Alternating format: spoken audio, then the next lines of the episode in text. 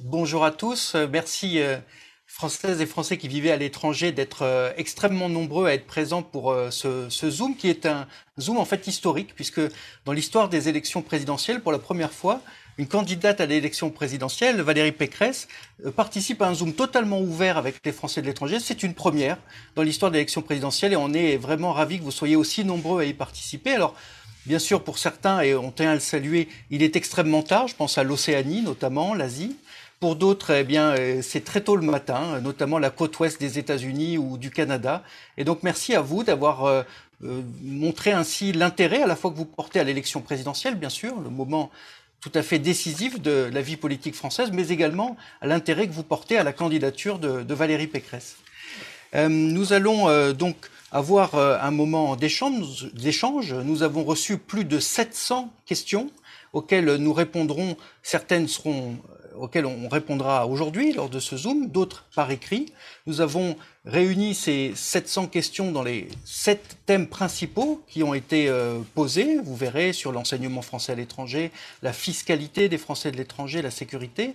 Beaucoup de questions, évidemment, portent sur le programme euh, euh, pour la France, la vision pour la France. Nous y répondrons, bien sûr, nous répondrons à toutes vos questions une à une par, par écrit. Alors euh, voilà, donc euh, vous allez également avoir un certain nombre de questions dans le, dans le chat. Je suis absolument ravi, évidemment, et, et je tiens à le, le, redire sincèrement combien nos remerciements sont sincères pour Valérie Pécresse de faire cet exercice qui est une première, euh, en présence de, de, Michel Barnier, que vous connaissez tous, ancien ministre des Affaires étrangères, ancien commissaire européen, et qui est le, le conseiller Europe et international de Valérie Pécresse. Vous avez une, une adresse email dédiée, FDE, pour Français de l'étranger, valériepécresse2022.fr pour également avoir toutes vos questions et pour qu'on puisse vous mettre en relation avec les plus de 120 comités de soutien qui aujourd'hui existent de par le monde. Euh, nous, allons, nous avons eu à peu près 60% des, des, 700 questions qui ont été posées sont relatives aux Français de l'étranger et c'est l'objet de, de, ce, de, cette visioconférence et à peu près 40% sur les, euh, la vision de Valérie Pécresse pour la France. Donc voilà, écoutez, on est vraiment ravis. Euh, on a avec Valérie Pécresse une, une candidate extraordinaire qui est d'une intelligence fulgurante, qui est ouverte sur le monde, qui, mais Valérie Pécresse le dira beaucoup mieux que moi, a été elle-même une Française de l'étranger, et ça c'est une expérience rarissime, nous le savons tous, nous qui vivons à l'étranger. Et euh, sans plus tarder, je, je donne euh, la parole à Michel Barnier, qui nous fait également, bien sûr, l'honneur d'être avec nous aujourd'hui. Euh, merci Ronan, bonjour à chacune et chacun d'entre vous, et c'est peu de dire que je suis très heureux d'être euh, à nouveau aux côtés de Valérie Pécresse dans cet exercice de dialogue. Vous saluez dans la diversité de des pays où vous vous trouvez et de vos professions et de, vos engagements. Et de vous dire que euh, nous avons fait un très gros travail depuis des mois et des mois aux côtés de Valérie Pécresse pour préparer cette nouvelle dimension de l'action extérieure de la France, de l'influence française dans le monde à laquelle vous participez. Ronan euh, travaille à nos côtés dans ce groupe euh, d'élus politiques et vous me permettrez de remercier, de saluer aussi euh, d'autres parlementaires représentant les Français que vous êtes, Damien Régnard, Meyer Habib, Christophe André Frassa, Joël Gario-Mellam, qui font partie de l'équipe des parlementaires qui sont aux côtés de Valérie Pécresse et Ronan anime ce travail pour vous et avec vous. C'est très important qu'il y ait autant de, d'entre vous qui aient participé à des questions et des échanges qui, alimentent le projet euh, que Valérie Pécresse prépare euh, pour les Français vivant à, à l'étranger. Ma conviction, c'est que nous avons besoin de nouvelles donnes dans la diplomatie française, dans l'action extérieure de la France, et que vous devez y participer. Une nouvelle donne pour que la France soit fière d'elle-même, sans être arrogante, qu'elle soit plus forte, je crois, en étant moins solitaire, qu'elle reste européenne euh, sans être naïve. Voilà les raisons principales qui font que, euh, je vous le redis, je suis très, très heureux et très, très fier d'être aux côtés de Valérie Pécresse euh, jusqu'à son élection et après son élection pour participer au redressement de notre pays. Mille merci, cher Ronan, cher Michel. Merci à vous tous. Vous êtes plus, vous êtes près de 1000 rassemblés sur ce, sur ce Zoom. Au-delà de 1000, malheureusement, nous ne pourrons plus recevoir de nouveaux, de nouveaux euh, participants. Mais je suis ravie euh, d'organiser euh, ce qui est en réalité un espèce de, de, grand, de grande réunion, de grande agora avec vous, les Français de l'étranger. Je sais que certains d'entre vous se sont, sont, sont en décalage horaire total et se sont levés pour, pour participer euh, à ce Zoom. Je les remercie. Je remercie aussi tous les élus, les députés, les sénateurs représentant les Français de l'étranger, les conseillères et conseillers des Français de l'étranger, les délégués consulaires qui doivent être euh, présents sur cette euh, visio. Alors, euh, vous m'avez fait parvenir plus de 600 questions en amont de la visio, donc euh, je vais essayer d'y répondre du mieux que je peux.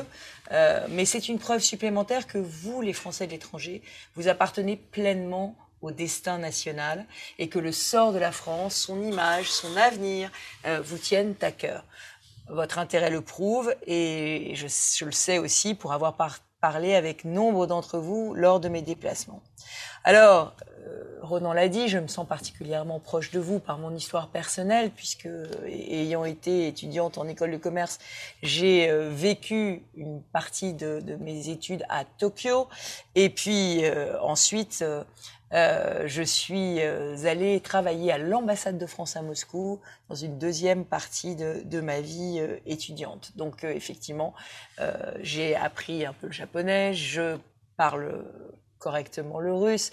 Donc ce sont des choses qui, euh, qui résonnent en moi. Et puis je connais donc la réalité de la vie à l'étranger dans des pays qui sont très différents. La Russie à l'époque était encore soviétique et, euh, et, le Japon, lui, était très asiatique. Donc euh, je, je, connais bien euh, des réalités de pays étrangers et la vie quotidienne qui est la vôtre dans euh, ces pays. J'ai pu apprécier évidemment le rôle essentiel que joue notre réseau diplomatique et consulaire. Et, et là aussi, c'est un réseau que je connais bien pour y avoir travaillé un peu. Alors, vous êtes en première ligne pour faire le constat qui me porte à me présenter à la présidence de la République aujourd'hui. Ce constat, il est douloureux. C'est que le rayonnement de la France s'étiole et que, alors même que nous sommes un phare pour, euh, j'allais dire, euh, énormément d'habitants du monde, euh, eh bien, la France est de moins en moins respectée dans les relations internationales. Et euh, pourquoi? Ben, Tout simplement parce que notre rayonnement extérieur dépend de notre force intérieure et que euh, on voit bien qu'un pays qui a 85 milliards de déficit de la balance commerciale, qui n'est plus un grand pays exportateur, pèse moins dans le cours, euh, dans le cours du monde qu'un pays très exportateur. On en a parmi nos voisins directs en Europe. Donc nous avons aujourd'hui besoin de restaurer euh, cette, cette fierté française, cette force française, restaurer notre économie, notre compétitivité. Vous l'avez peut-être vu euh, ce matin, un rapport est sorti pour dire que la compétitivité française s'était encore dégradée. Euh, donc nous avons besoin de restaurer, de restaurer cela. Et moi je veux que la France soit respectée à l'extérieur. Euh, je veux aussi que vous soyez fiers de votre pays, que vous puissiez dire que nous sommes exemplaires euh, dans notre gestion, que nous sommes exemplaires aussi euh, en matière de fonctionnement de nos institutions. Vous le savez, la France aujourd'hui eh bien, a connu des mouvements très violents de gilets jaunes, a connu aussi une montée de la violence, a des vrais gros problèmes pour sécuriser ses frontières et contrôler les flux migratoires sur son sol. Donc, sur tous ces sujets-là, euh, on donne le sentiment de ne, pas maîtriser le cours de notre destin. Et là, évidemment, c'est euh, un facteur qui est déterminant dans les relations internationales. Nos voisins nous voient, ils voient que euh, le gouvernement français ne réussit pas, et donc ça pèse sur notre crédibilité. Alors voilà, moi ce que je voulais vous dire, c'est que vous êtes des instruments fantastiques de rayonnement de notre pays en tant que candidate à la présidence de la République, je veux relever la France. Je veux restaurer l'ordre euh, à nos frontières, dans la rue, euh, dans l'école. Je veux restaurer aussi notre notre souveraineté euh, dans dans les échanges. Je veux redresser les services publics français qui sont aujourd'hui bien mal en point, que ce soit l'école, que ce soit la santé, que ce soit la justice. Je veux redresser notre industrie, lui rendre sa compétitivité. Je veux euh, aussi euh, avoir un projet qui libère toutes les énergies sur le territoire, que ce soit les, les, énergies entrepreneuriales, mais aussi les énergies locales. Voilà en quelques mots mon projet, un projet qui protège, un projet qui reconstruit les services publics, un projet qui réinvente la France de l'après-Covid. Alors, euh, ce que je voulais aussi vous dire, c'est que vous êtes nos ambassadeurs. Et comme vous êtes nos ambassadeurs, eh bien, euh, vous êtes des instruments de notre rayonnement. Et pour moi, il n'y a pas de Français de seconde zone. Il n'y a pas des Français loin du cœur parce qu'ils sont loin des yeux. Vous êtes, euh, vous êtes vraiment partie prenante de mon projet. Je ne vous oublie pas parce que je sais qu'en plus, très souvent, eh bien, vous êtes euh, euh, les ambassadeurs non seulement de notre économie, mais aussi les ambassadeurs de notre langue et les ambassadeurs de notre culture. Alors, pour les Français qui résident hors de France, euh, je souhaite absolument que euh, vous ayez la même qualité de service public qu'un Français du territoire. Et ça, ça veut dire refaire des consulats de véritables mairies de proximité, dans lesquels vous pourrez obtenir vos titres rapidement. La débureaucratisation est un de mes fils rouges. Je veux aussi que vos enfants puissent euh, accéder à un enseignement français de qualité. Je veux l'équité fiscale. Je veux aussi un fonds d'urgence pour vous aider à faire face euh, lorsqu'il y a euh, des, événements traumatiques qui se produisent notamment dans les pays euh, dans lesquels vous résidez. Et puis enfin, je ne veux plus qu'aucune banque ne puisse fermer vos comptes bancaires en France de façon arbitraire. Je veux que vous ayez droit au crédit pour accéder au logement. Et puis, euh, s'agissant des Français de l'étranger qui sont des entrepreneurs, je veux que nous créions une comité des entrepreneurs français de l'étranger et que nous nous assurions qu'ils puissent que vous puissiez bénéficier de prêts de la part de la BPI, de la Banque publique d'investissement. Ce n'est pas parce que vous êtes à l'étranger que la BPI euh, ne doit pas prendre en compte vos besoins. Au contraire, vous êtes nos ambassadeurs, vous êtes nos pépites et vous devez pouvoir avoir accès à ces prêts. Je sais que vous y tenez. Avec moi, les Français euh, de l'étranger seront aussi bénéficiaires de davantage de solidarité. Je souhaite que nous travaillions sur l'inclusion des élèves handicapés dans le réseau AEFE, e, que nous créions euh, la maison des personnes handicapées dédiée aux Français de l'étranger.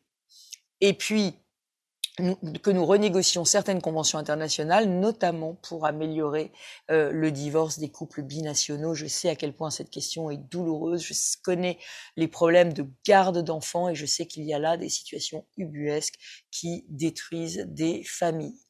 Alors, si nous voulons faire rayonner notre culture, si nous voulons montrer une nation fière d'elle-même, euh, une fierté française retrouvée, alors il faut que le 14 juillet redevienne la fête de tous les Français à l'étranger. Et ça veut dire organiser autour de ce 14 juillet vraiment encore plus d'événements qui nous rassemblent et qui font rayonner notre culture. Alors je ne sais pas si euh, vous l'avez vu, mais dans le cadre de nos propositions euh, sur euh, la question des immigrations, nous avons demandé aussi qu'il y ait un examen de français obligatoire pour toutes les personnes qui voudraient disposer d'un titre de séjour de longue durée. Et ça c'est très important parce que ça veut dire que nos instituts français vont devenir des, des lieux vraiment de, de rassemblement de tout euh, les, toutes les personnes qui aiment la France et qui ont envie euh, de migrer en France et on va redonner du lustre à ces instituts français. Ça aussi, euh, c'est très important pour moi que les instituts, le réseau des instituts français, de nos centres culturels puissent encore plus rayonner. La francophonie, c'est évidemment pour nous une force et c'est quelque chose que nous voulons encore plus développer. Voilà, je vous laisse maintenant la parole. Je suis là pour échanger avec vous, répondre à vos questions et l'ensemble de mes propositions pour les Français de l'étranger vous seront envoyées dans les prochaines semaines et elles vont évidemment se nourrir de nos échanges aujourd'hui. Alors beaucoup de questions ont été posées, parmi les, plusieurs centaines de questions, beaucoup sont relatives à l'enseignement français à l'étranger, 550 euh, lycées français dans le monde et 16% euh, de ces 376 euh, 000 élèves qui sont scolarisés dans le réseau de l'Agence pour l'enseignement français à l'étranger, 16% vivent au Liban. C'est donc le premier pays avec euh, l'Espagne, Madagascar, le Maroc. Le Liban est le premier pays pour l'enseignement français à l'étranger. C'est pourquoi la question relative à l'enseignement va être posée par euh, Kaline Aladjian, qui est présidente du comité de parents d'élèves du lycée Montaigne. Bonjour, à tous, monsieur le sénateur, madame Précresse, monsieur le ministre. Je vous remercie pour euh, cette initiative. Donc, je m'appelle donc Ladjian et je vis au Liban depuis 14 ans. Mes filles sont donc scolarisées au lycée Montaigne, dont je suis la présidente du comité des parents, comme vous l'avez rappelé. Alors, il y a de gros problèmes partout dans le monde, mais en particulier au Liban, parce que outre la crise sanitaire par laquelle nous sommes passés, le Liban traverse une crise économique et financière sans précédent. Euh, plus de 70% de la population vit sous le seuil de pauvreté, ce qui impacte sur le système éducatif en particulier. Les frais de scolarité augmentent afin que les établissements puissent fonctionner comme il se doit. Ceci dit, les revenus des parents demeurent inchangés, sans compter les restrictions bancaires auxquelles les Libanais euh, doivent faire face. Ils n'ont plus accès à leurs euh, dépôts bancaires ni à leur épargne. Donc, ils se trouvent face à une situation assez précaire. C'est un cercle vicieux puisque les écoles ont besoin du règlement de ces frais de scolarité afin de financer les frais de fonctionnement, salaire du personnel et charges courantes. Juste pour que vous ayez une idée, un professeur qui touchait 1000 dollars avant la crise touche à présent l'équivalent de 100 dollars, ce qui ne fait à peu près rien vu qu'il n'y a pas d'électricité, euh, vu qu'il n'y a pas l'accès à l'eau. je passe, vous êtes au courant de la situation euh, malheureusement du peuple libanais. Donc, quel est votre projet de soutien au système éducatif français à l'étranger en général et en particulier au Liban, pays francophone qui compte le plus grand nombre d'établissements membres du réseau AEFE, comme vous l'avez mentionné, monsieur le sénateur, afin de pouvoir alléger les frais de scolarité sans porter atteinte au bon fonctionnement de ces établissements. Donc, est-ce que des subventions pourront être mises en place afin que euh, la France rayonne et excelle encore dans le système éducatif à l'étranger? Voilà, je vous remercie. Alors d'abord, une pensée évidemment pour tous nos compatriotes euh, au Liban, français et franco-libanais, parce que euh, vous le savez, vous ne le savez peut-être pas, mais j'ai moi-même des liens très forts, et y compris familiaux, avec, avec le, le Liban. Donc euh, je vois la situation euh, telle qu'elle est et j'ai été très engagée dans le soutien euh, et dans la reconstruction de Beyrouth après euh, l'explosion du port et dans le soutien aux autorités, aux autorités libanaises. Alors, à mes yeux, euh, l'accès de vos enfants à un système éducatif français de qualité est essentiel, essentiel pour vous et pour eux, mais aussi pour la France. Le bilan du président sortant là-dessus euh, est, est, très insuffisant et je sais que l'Agence pour l'enseignement français euh, de l'étranger a connu des coupes sombres avec pour conséquence des hausses de frais de scolarité. Ceux qui en pâtissent, c'est évidemment les classes moyennes et ça, c'est une très lourde injustice. Alors, euh, on a euh, des systèmes de bourses scolaires hein, qui permettent aux plus euh, défavorisés de, de, suivre la scolarité. Et à l'autre bout du spectre, on a les Français de l'étranger aisés, ceux dont les entreprises payent la scolarité, qui ont des, des contrats d'expatriation. Mais entre deux, on a les classes moyennes qui ne peuvent pas forcément payer la scolarité, voire même qui doivent choisir lequel de leurs enfants envoyer au lycée français. Et ça, je ne m'y résigne pas. Euh, et j'ai même entendu parler de certains qui devaient vendre des biens immobiliers pour pouvoir rentrer euh, dans, euh, dans les cases pour l'obtention d'une bourse. Alors moi, ce que je souhaite, c'est donner un accès à l'enseignement français à tous les enfants français de l'étranger. Et donc, je souhaite baisser les coûts de scolarité pour les Français. Je le ferai en révisant totalement euh, les conditions d'attribution des bourses scolaires. Il faut tenir compte du nombre d'enfants dans la fratrie, beaucoup plus. Et j'instaurerai la généralisation des tarifs différenciés au bénéfice des Français, comme c'est pratiqué dans de nombreux pays. De ce point de vue, il n'y a aucune raison euh, de ne pas privilégier nos ressortissants. Les statistiques révèlent aussi des injustices flagrantes euh, de Parcoursup à l'égard des Français de l'étranger. Et pour les élèves de terminale qui souhaitent étudier en France, j'améliorerai le système afin que les élèves français qui passent un baccalauréat binational ou un bac national équivalent euh, du pays de résidence ne soit pas défavorisé dans les propositions d'orientation. Je veux demander aux universités de nous dire quels sont leurs critères de recrutement et qu'on n'ait pas un algorithme que personne ne comprend qui donne des résultats euh, que personne ne sait justifier. Donc il va falloir que on puisse avoir vraiment euh, une, priorisation euh, des, des, dossiers des Français de l'étranger, tout autant que pour nos euh, résidents. Enfin, je souhaite permettre l'accès à l'enseignement français pour ceux qui vivent loin d'un établissement français de l'étranger, à l'étranger. Euh, ça veut dire quoi? Ça veut dire développer l'enseignement à distance dans les lycées français, euh, quand le lycée français se trouve à des centaines de kilomètres du lieu de résidence. Là-dessus, on a vraiment beaucoup progressé euh, depuis euh, la crise Covid. Il y a une révolution numérique qui est en train de se faire et il faut l'accompagner. Mais je pense qu'on doit pouvoir faire de l'enseignement distanciel dans les lycées français euh, et on encadrerait et on regrouperait du coup les élèves dans les instituts, les alliances françaises. Donc du coup, ils pourraient suivre l'enseignement à distance ensemble. Ça créerait des vraies classes délocalisées euh, à distance de lycées français. Ce serait beaucoup moins coûteux et ça permettrait euh, d'avoir des antennes de lycées dans des territoires où nous n'aurons jamais de lycée français. Donc l'enseignement français à l'étranger, évidemment, est un thème majeur, mais il y a également un sujet qui revient très souvent dans vos questions, c'est la difficulté de, des relations avec le consulat, le fait notamment que les durées de traitement, la possibilité d'obtenir des rendez-vous sont de plus en plus difficiles, qu'il faut parfois euh, renouveler les tentatives extrêmement souvent pour obtenir un rendez-vous. Et par ailleurs, euh, nous avons pu constater des fermetures de consulats dans des, dans des pays qui, dorénavant, sont rattachés au consulat d'un autre pays à plus de 1000 kilomètres. Donc véritablement, il y a beaucoup de questions autour de, du service public, de la possibilité de pouvoir refaire euh, sa carte d'identité, son, passeport. Et donc, pour euh, euh, illustrer cette question, nous passons la parole à Virginie Dutoit, qui a été confrontée dernièrement à ce type de difficulté. Merci Renan. Bonjour Monsieur le Ministre, Madame la Présidente. Effectivement, vos ambassadeurs du quotidien sont assez malmenés euh, je vais vous faire part des difficultés que j'ai eues personnellement pour euh, renouveler mon passeport et ma carte d'identité. Vous voyez que je cumule en plus les deux en une, un déplacement parce que euh, sinon on multiplie rapidement les frais. J'habite à Cologne, c'est à 200 km du consulat général de Francfort dont on dépend.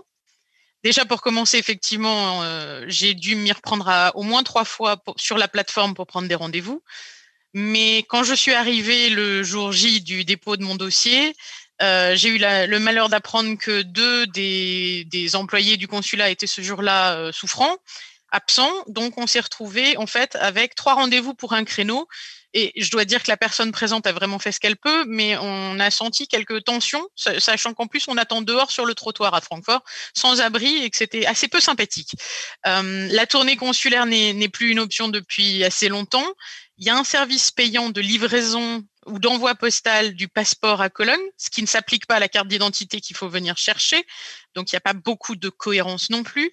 Et euh, il y a quand même euh, énormément de gens qui, voyant ce que j'ai posté sur les réseaux sociaux suite à mes déboires, euh, m'ont fait part de, de, problématiques similaires. Et j'ai vu même dans le chat aujourd'hui quelqu'un qui faisait remarquer qu'avec les horaires des consulats, les personnes qui travaillent doivent forcément poser des jours de congé pour aller faire leur démarche.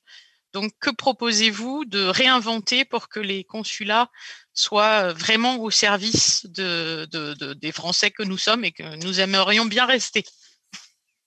Alors, le réseau consulaire s'est considérablement étiolé, c'est vrai qui ça allonge les durées de traitement de vos démarches administratives. Vous nous avez raconté votre parcours du combattant et j'y compatis, mais les difficultés pour obtenir les, documents administratifs sont, inacceptables à l'heure où on devrait avoir tout en digitalisé.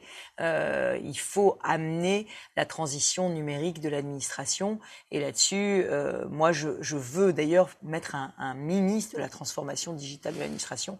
C'est quelque chose qu'on a euh, complètement euh, euh, raté ces dernières années, cette transformation digitale de l'administration, et je vois un certain nombre de pays qui arrivent à faire beaucoup mieux et beaucoup plus simple. Alors, euh, Aujourd'hui, en plus, on a des consulats qui ont fermé dans certains pays, qui ont imposé le rattachement des Français au consulat d'un autre pays, parfois à plus de 1000 km de distance.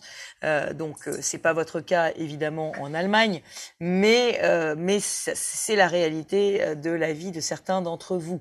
En plus, on a une pandémie, la pandémie qui a empêché les tournées consulaires des citoyens français, euh, ont connu des grandes difficultés face à ça. Alors, euh, il y, a, y, a, notamment une démarche qui est la plus difficile, je crois que c'est l'obtention du permis de conduire, parce que alors là, c'est quasiment euh, mission impossible. Donc je veux tout simplifier. On va reprendre la main en révisant la carte consulaire et en garantissant la régularité des tournées consulaires, ça c'est très important, pour avoir un service de qualité offert à l'ensemble des Français de l'étranger. On va procéder à la modernisation des services pour les Français de l'étranger en ouvrant l'accès de France Connect à l'ensemble des Français de l'étranger, ça c'est très important, et en créant un coffre-fort numérique spécialement dédié. Pour ceux qui souhaitent revenir en France, on va créer un portail unique qui vous permettra de centraliser toutes vos démarches en une seule fois. Numéro de sécurité sociale, logement, école, compte bancaire, assurance. Nous supprimerons le délai de carence de trois mois pour être affilié à la sécurité sociale en cas de retour. Ça aussi, c'est important. Toutes ces petites tracasseries administratives qui finalement rendent votre vie tellement complexe. Merci beaucoup. On a maintenant une question euh, de Sébastien Valery qui est euh, alors en Australie où il est euh, plus de minuit et qui est relative à la question de la fiscalité. Bonjour à tous, bonjour à tous, bonsoir pour moi. merci Monsieur le Sénateur, Monsieur le Ministre, Madame la Présidente, chère Valérie Pécresse. merci de me permettre de vous interroger depuis l'Australie euh, sur euh, euh, sur sur une où, où, on souhaite que vous deveniez aussi la future et première femme présidente de la République. la France, comme vous le dites souvent, a besoin de faiseurs et qui règlent concrètement les problèmes. Ma question, comme l'indiquait le sénateur Le Gleu, ma question est liée à la fiscalité et porte sur un sujet qui tient de l'Arlésienne puisqu'il remonte à 2012. Euh, sous euh, la présidence de François Hollande et s'est aggravé euh, pour les Français de l'étranger en dehors de l'espace économique européen en 2019 sous la présidence du président Macron, suite à la condamnation de l'État français par décision de la Cour de justice européenne. Cette discrimination entre Français de l'étranger à l'intérieur de l'espace économique européen contre versus ceux hors de l'espace économique européen et a été dénoncé et dénoncé depuis de très nombreuses années par les élus, un, un d'élus et d'associations des Français de l'étranger, mais maintenu en toute connaissance de cause par euh, le gouvernement et l'Assemblée nationale actuelle. Ma question est très simple. Mettrez-vous enfin un terme, en tant que président de la République, à l'imposition discriminatoire à la CSG et euh, au CRDS des Français de l'étranger hors espace économique européen sur euh, leurs revenus immobiliers de sources françaises et enfin rétablir ainsi euh, l'équité fiscale entre Français et l'étranger. Merci par avance pour votre réponse. Alors effectivement, cher ami d'Australie, c'est une des profondes injustices de ce quinquennat d'avoir laissé s'instaurer une inégalité fiscale entre Français de l'étranger, puisque désormais certains d'entre vous, ceux qui vivent hors de l'Union européenne, euh, payent la CSG-CRDS, tandis que les autres ne la payent plus. Moi, je n'accepte pas qu'un Français euh, de Djibouti paye des impôts alors qu'un Français de Barcelone ne les payerait pas. C'est une rupture d'égalité, c'est contraire à, tous les principes du droit. Euh, donc aujourd'hui, je vous l'annonce clairement, nous alignerons la fiscalité de tous les Français dans le monde en supprimant pour tous la CSG euh, CRDS. Euh, cette réforme de la fiscalité des non-résidents est un sujet qui a été évité par euh, le président sortant. Les tentatives de réforme ont été menées sans travail de fond. Euh, alors, et aurait entraîné des hausses d'impôts vertigineuses, allant jusqu'à 400%, si notre majorité au Sénat, cher Renan, n'avait pas réussi à la stopper. Donc, euh, il faut vraiment être très vigilant sur cette fiscalité des, non-résidents. Nous réviserons également certaines conventions bilatérales afin d'éliminer les doubles impositions, comme c'est parfois le cas en Italie ou en Grèce. Toujours sur euh, une question relative à la fiscalité, nous nous dirigeons maintenant vers euh, Los Angeles où il est 5h30 du matin. Et Marie-Noël Hervé Barthes a une question sur la résidence en France. Madame Pécresse, messieurs, bonjour. Merci de me donner la parole et de nous donner la parole et de nous écouter. Je m'appelle Marie-Noël Hervé, je vis donc en Californie. Je voudrais vous parler de la taxation en France de la résidence possédée par un Français de l'étranger. Nous sommes nombreux à avoir un petit appartement en France parce que nous revenons très régulièrement, soit parce que nous envisageons à un moment de revenir y vivre. Mais cela ne coûte tellement cher en impôts et en taxes en tout genre qu'on hésite à le garder. Parce que notre appartement en France est taxé comme une résidence secondaire. Alors, je peux vous dire que nous sommes nombreux à nous demander si nous allons garder une résidence en France. Et c'est vraiment dommage. Donc, Madame Pécresse, ma question est la suivante. Est-ce que vous envisagez de changer cela parce que fiscalement, nous avons du mal à garder notre appartement en France? Je vous remercie. Merci euh, Marie-Noël. Bonjour Los Angeles. Alors, c'est vrai que moi, je, trouve ça injuste. Euh, et je trouve surtout que ce serait dommage. J'ai peur qu'un certain nombre d'entre vous, effectivement, à cause de l'IFI, à cause du fait que vos biens en France sont considérés comme des biens, euh, ben, des, résidences secondaires, j'ai peur qu'un certain nombre d'entre vous ne décident de les vendre. Et c'est ça qui me conduit à proposer euh, une réforme. Parce que, euh, parce que nous avons aujourd'hui besoin de vous et que vous gardiez le lien avec la France. Voilà. Si vous vendez vos résidences en France, bah, vous, deviendrez de moins en moins français euh, dans euh, vos habitudes, dans vos vacances, euh, et, on vous verra de moins en moins sur le pays, alors que moi j'ai besoin de vous arrimer à notre pays parce que j'ai dit vous en êtes les ambassadeurs. Alors moi je crois qu'aujourd'hui en plus, je crois que cette résidence en France, c'est aussi le lieu où vous allez revenir. Et moi, j'ai envie que vous reveniez. J'ai envie que vous reveniez en France. J'ai envie que, de profiter de l'expérience que vous avez acquise dans les pays étrangers. Donc, j'ai envie que vous gardiez ce lien immobilier avec la France.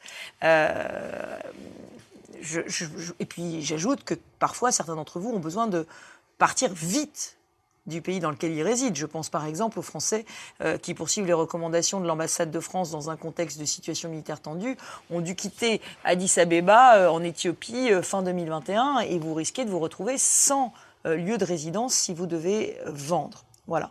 et puis j'ajoute que c'est un abri, c'est un refuge, une résidence. Donc moi je vous propose qu'une résidence en France ne soit plus considérée comme une résidence secondaire, mais assimilée à ce qu'on appelle une résidence d'attache une résidence d'attache en France. Et donc ce statut de résidence d'attache vous donnerait les mêmes droits à défiscalisation que le statut euh, de résidence euh, principale, à savoir euh, un abattement dans le calcul du patrimoine et dans le calcul des impôts locaux. Et c'est l'intérêt de la France que les Français de l'étranger investissent aussi dans notre pays. C'est notre intérêt aussi que vous achetiez des résidences en France. et donc là aussi, je veux faire attention à la fiscalité, mais pas que. Je veux aussi que vous puissiez accéder à l'emprunt immobilier auprès d'une banque en France. Et c'est pour ça aussi euh, que je veux instaurer un droit au crédit pour les Français euh, de l'étranger qui veulent acquérir un bien en France. Et dans cette perspective, nous ferons vraiment appliquer le droit au compte pour les Français de l'étranger en imposant aux banques un préavis avec saisine préalable de la Banque de France pour les fermetures arbitraires de comptes bancaires. Cette question de la débancarisation, on le sait, concerne beaucoup d'entre vous. Euh, alors, on reste, euh, on change de continent américain, on part vers l'Amérique du Sud, au Brésil, où on a une question qui est relative aux, retraités français qui vivent à l'étranger. Avec Luc Devet. Bonjour madame, bonjour messieurs. Merci de nous accorder la parole. Que deviendra à terme la relation entre le consulat général et la communauté française dans le cadre de cette numérisation à marche forcée? Toutes les démarches concernant l'état civil et les coordonnées personnelles se font par Internet, en particulier une démarche qui est l'établissement du certificat de vie. Dans nos régions, beaucoup de retraités sont très âgés et vivent dans un écosystème qui n'est pas francophone. Ils n'ont pas accès à Internet et le service Info Retraite les, contacte par courrier. Pour arriver de France, un courrier met de 5 à 8 semaines et autant pour le retour. Le délai exigé par le gestionnaire est de deux mois. Autrement dit, le document arrive trop tard et le versement de la retraite est suspendu. Cette suspension des versements des caisses de retraite nous donne à assister à des situations incroyables et indignes. Ne faut-il pas remettre les consulats au centre du jeu? Écoutez, Luc, effectivement, euh, vidéo, hein, Pardon, la situation euh, est très désagréable. Euh, et je me rends compte que les retraités français qui vivent à l'étranger se retrouvent dans des difficultés considérables pour faire établir et transmettre leur certificat de vie. D'ailleurs, on m'a raconté des situations dramatiques de personnes dont la pension n'est plus versée depuis des mois, ce qui est inacceptable humainement. Donc on va sécuriser les retraites françaises en exigeant la validation systématique par le consulat de France de toute interruption de versement. Donc, s'il y a interruption de versement, le consulat doit la valider. Donc, vérifier que ce n'est pas juste un problème de courrier, par exemple, euh, non, non, non envoyé. Et on poursuivra la simplification de vos démarches de fourniture des attestations d'existence euh, notamment en offrant la possibilité de les obtenir soit auprès d'une autorité locale, soit auprès du consulat. Il faut pouvoir nommer de nouveaux consuls honoraires, car c'est dans leur prérogative de délivrer les attestations d'existence. Avec la reprise des tournées consulaires régulières et obligatoires, ça permettra d'améliorer la situation. J'ai appris que le ministère de l'Europe et des Affaires étrangères avait tout récemment envoyé des instructions dans nos postes diplomatiques de ne plus délivrer aucune attestation d'existence. Alors si c'est vrai, c'est inadmissible et euh, il faut remettre notre réseau consulaire dans le circuit. Parfait, nous allons maintenant euh, sur le continent africain, dans la bande sahélo-sahélienne, avec euh, M. Richard Rouet qui vit au Burkina Faso. Oui, bonjour, euh, bonjour euh, Valérie Pécresse, bonjour Monsieur le Ministre, euh, bonjour Monsieur le Sénateur. Bonne arrivée au Burkina Faso. voilà, je m'appelle Richard Rouet, je suis résident français au Burkina Faso depuis dix ans. J'ai terminé ma carrière d'enseignant au lycée français. Et ma question porte sur la sécurité. Nous venons de vivre un coup d'État. Il y a quatre ans, l'ambassade de France a été attaquée. On a tiré violemment sur l'ambassade de France. Euh, la, politique et la géopolitique de la France actuellement mettent en péril la sécurité de nos concitoyens français. Euh, J'aimerais connaître euh, les, décisions, les, actions que vous pourriez mettre en place pour protéger euh, les résidents français sur le continent africain et plus particulièrement dans la région subsaharienne. Merci pour votre réponse. Alors d'abord, une immense pensée pour tous euh, nos ressortissants qui sont sur le continent africain et qui parfois traversent des périodes d'instabilité politique euh, qui sont extrêmement périlleuses.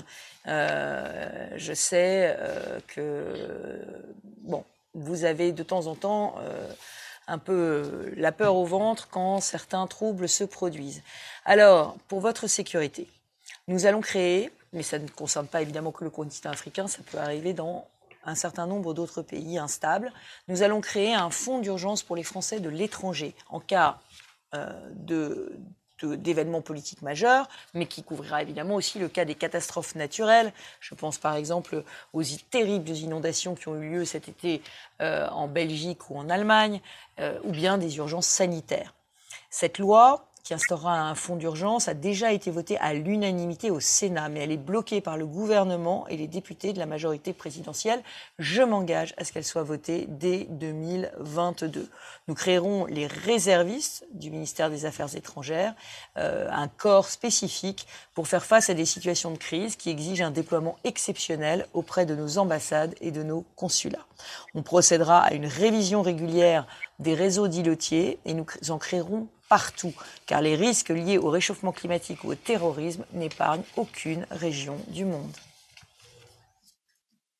Parfait. Maintenant, nous allons euh, nous diriger vers euh, l'Asie, euh, à Hong Kong, où il est euh, bientôt 15 heures, bientôt 22 heures, pardon, avec euh, Victor Martin qui va poser une question sur la jeunesse. Bonjour Monsieur Legleux, bonjour Monsieur Barnier et Madame Pécresse. Euh, donc comme l'a dit Monsieur Legleux, je, je m'appelle Victor, j'ai 23 ans, je vis à Hong Kong. Euh, j'ai une question concernant les, les jeunes Français à l'étranger. Euh, donc dans, vos, dans votre campagne, vous parlez beaucoup de, d'aider la, la jeunesse en France, notamment avec le, le revenu jeune actif ou, euh, ou la, la banque des jeunes pour les, les projets euh, qui voudraient créer des jeunes ou euh, leurs leurs premiers achats immobiliers. Euh, est-ce que vous allez mettre en place des systèmes euh, similaires pour les, pour les jeunes Français à l'étranger qui, euh, comme vous l'avez dit plus tôt, sont aussi euh, activement le, rayonnement de la France à travers le monde. Alors, cette banque des jeunes, elle, euh, elle s'adresse évidemment à tous euh, les jeunes français. Et euh, l'idée, c'est surtout, son principal objet, c'est d'abord de financer les études. Et donc aussi, en partie, euh, des, de pouvoir financer des études à l'étranger qui, on le sait, sont, sont souvent beaucoup plus chères. L'idée, c'est qu'ils ont la garantie de n'avoir à rembourser que le jour où ils toucheront un revenu euh, suffisant. Donc ça, c'est important. C'est un système qui existe dans un certain nombre de pays dans lesquels vous habitez et qui est un système très vertueux parce que aujourd'hui, euh, beaucoup d'étudiants euh, hésitent à s'endetter pour poursuivre leurs études parce qu'ils se disent qu'il vont falloir rembourser très vite. Donc moi, je veux qu'ils touchent un revenu suffisant pour pouvoir euh, pour pouvoir rembourser. Et puis, euh, il y avait euh, une plateforme Un jeune, une solution dans le quinquennat, vous le savez, mais les jeunes Français de l'étranger ont été oubliés de cette plateforme. C'est très injuste parce que vous n'êtes pas des Français de seconde zone. Donc, je propose d'étendre ce dispositif aux jeunes Français de l'étranger avec l'aide notamment de notre réseau diplomatique et consulaire et de nos chambres de commerce françaises à l'étranger. Par ailleurs, je souhaite qu'on rétablisse les journées de défense et de citoyenneté dans nos consulats pour faire vivre le lien avec la France euh, de, euh, de tous nos jeunes. Et ce lien de citoyenneté. Voilà, vous êtes euh, euh, un millier à avoir suivi ce, ce, Zoom. On est vraiment ravis. On a essayé à travers ces sept questions euh, de, de, de sept, euh, posées depuis sept continents d'aborder de, les questions les, plus larges possibles, qui ont été les plus fréquemment posées. Évidemment, on a reçu énormément de questions. On y répondra euh, par euh, écrit à toutes vos questions et nous les recevrons, comme je vous l'avais indiqué en propos introductif sur FDE pour Français de l'étranger Pécresse 2022.fr. Et puis, évidemment, on peut vous mettre en relation avec nos plus de 120 comités de soutien. En tout cas, véritablement, l'idée, vous l'aurez compris, c'est que les Français de l'étranger font partie du destin national. Ce sont des Français à part entière et non pas des Français à part. Et donc, euh, nous arrivons à trois derniers propos euh, de conclusion. Je cède donc la parole à Michel Barnier. D'abord, moi, euh, merci à chacun et chacune euh, d'avoir participé à, à, ce dialogue par des questions et aussi par votre écoute. Vous devez bien comprendre, je le dis, euh, en sachant que c'est la conviction de Valérie Pécresse, qu'il s'agit d'un point de départ dans le long dialogue que nous allons bâtir avec vous euh, dans les cinq ans qui viennent. Valérie Pécresse a une grande qualité parmi d'autres, c'est qu'elle fait ce qu'elle dit. Et donc, euh, euh, ce qu'elle vous a dit, nous y avons travaillé avec elle. Elle nous a posé des questions, elle a testé des idées, elle vous a écouté à travers le, prenant les, les questions qui nous ont été envoyées. Et maintenant, notre souci, c'est de consolider ces propositions. Elles vont l'être à travers le projet qui va vous être envoyé Prenez aussi ce document comme un document de, de travail euh, que vous devez conforter, consolider, critiquer peut-être. Et nous continuerons ce dialogue et naturellement aussi, au-delà et avec l'élection de Valérie Pécresse, euh, cinq ans de, de changement, euh, de réformes qui vont demander du suivi, de l'attention, attacher autant d'importance à l'effet de suivi qu'aux effets d'annonce. C'est aussi sera la marque de fabrique de Valérie Pécresse et, et, nous resterons à ses côtés. En tout cas, merci à tous et merci à Ronan d'avoir organiser ce, ce dialogue. Et merci à tous. Alors je sais que c'est frustrant, certains auraient eu envie de parler de mon programme, de mon programme global. Alors sachez, puisque je vois beaucoup de questions sur l'écologie, sur le chat, sachez que euh, moi je suis euh, une écologiste, euh, j'allais dire, de, de, de cœur depuis dix ans déjà, puisque c'est moi, en tant que ministre de la Recherche, qui avait fait trancher l'existence du réchauffement climatique et l'impact de l'activité humaine sur ce réchauffement par l'Académie des sciences. Et euh, à ce moment-là, j'ai commencé à investir dans les questions environnementales, à la fois en tant que femme politique et ensuite en tant que, en tant que ministre et ensuite en tant que présidente de, de région. Quel sera mon programme? Eh bien, euh, nous devons être exemplaires dans la trajectoire euh, zéro carbone 2050. Aujourd'hui, nous ne tenons pas euh, les, les, les marches de cette trajectoire et surtout, nous ne tenons pas les engagements de la conférence de Paris. Il y avait 17 engagements que la France euh, avait souscrits au moment de la conférence de Paris. On est bien loin du compte. Je veux remettre la France euh, dans euh, la bonne, la bonne pente, la bonne pente, parce qu'en réalité le sujet c'est une pente. Dans la bonne pente, je veux qu'on soit absolument exemplaire sur cette question. Euh, il y a une responsabilité française qui est vraiment inhérente à notre rôle universel sur la planète. Nous devons être les les plus exemplaires en matière de prévention de l'urgence climatique. C'est pour ça, vous savez que moi je j'ai été formée à la fois par euh, Jacques Chirac euh, et euh, qui avait fait le beau discours de Johannesburg, mais aussi par Nicolas Sarkozy qui avait fait le Grenelle de l'environnement. J'ai toujours œuvré dans cette direction, je continuerai de le faire. Alors comment est-ce qu'on le fera? On fera de l'écologie des résultats, on mettra une batterie d'indicateurs sur tous les indicateurs de pollution, les indicateurs d'émissions de gaz à effet de serre, les indicateurs de biodiversité, etc sur le pays et avec les porteurs d'enjeux, nous identifierons toutes les actions qui permettent de faire baisser ces indicateurs lorsqu'ils sont négatifs, de les faire monter lorsqu'ils sont positifs. Et sur le quinquennat, tout le monde sera associé à cette démarche environnementale qui sera une démarche nationale de protection de l'environnement et de, euh, et de lutte contre euh, le réchauffement climatique. Merci à tous.